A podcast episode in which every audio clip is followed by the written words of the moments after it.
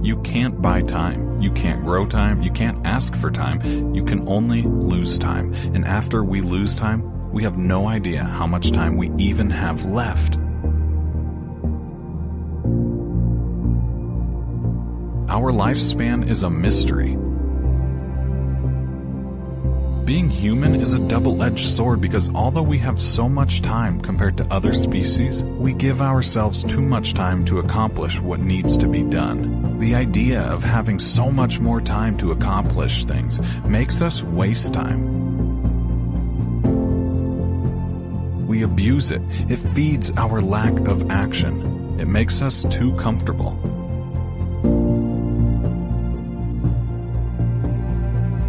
Now, we all aim to succeed, to prosper, to become a diamond in a world of rocks, but there's no evolutionary pressure to help us. And that's where the mind shift needs to take place. You need to create a pressure for yourself to become that diamond, and the way that you do that is by understanding the value of time. Stop killing time because eventually that turns around and time will kill you. You have the power to prevent time loss. You have the power to prevent wasted time, but you also have the power to kill time, and many of us are doing just that.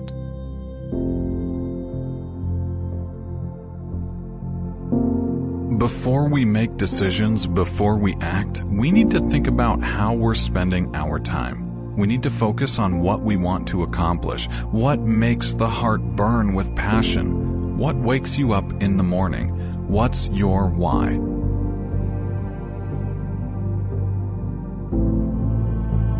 Time is the most valuable resource we have. I can save my money for later. I can't do that with my time. I can invest in more money. I can't do that with time. I can share my money.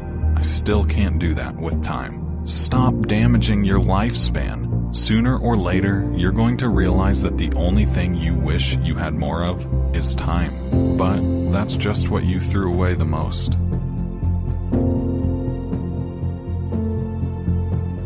You know what? I want to see the transformation of how we use our time. I want to see habit change, the appreciation of the time that you're given, of your dream. I want you to pause the next time you find yourself wasting time on things that damage you and think about why you've been deciding to shrink your lifespan. You're actually killing yourself. And no, it's not a joke because you can't recycle the time you've wasted. So use your time and make time work for you.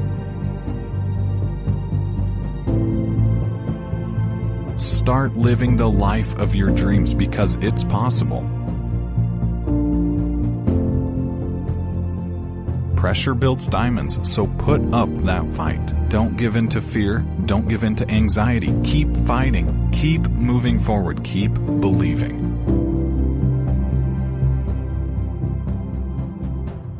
Your dream is yours. Don't let anybody else stop you. You've got 86,400 seconds. How you use them today is all that matters. And you've got to do it again and again and again to soon be living the life of your dreams.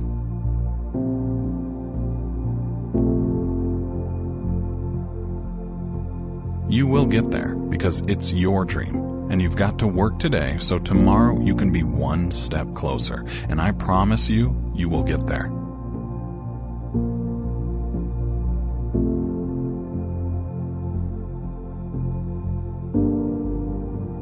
Want you to gain the intelligence of spending time wisely because while you're killing time, time is killing you.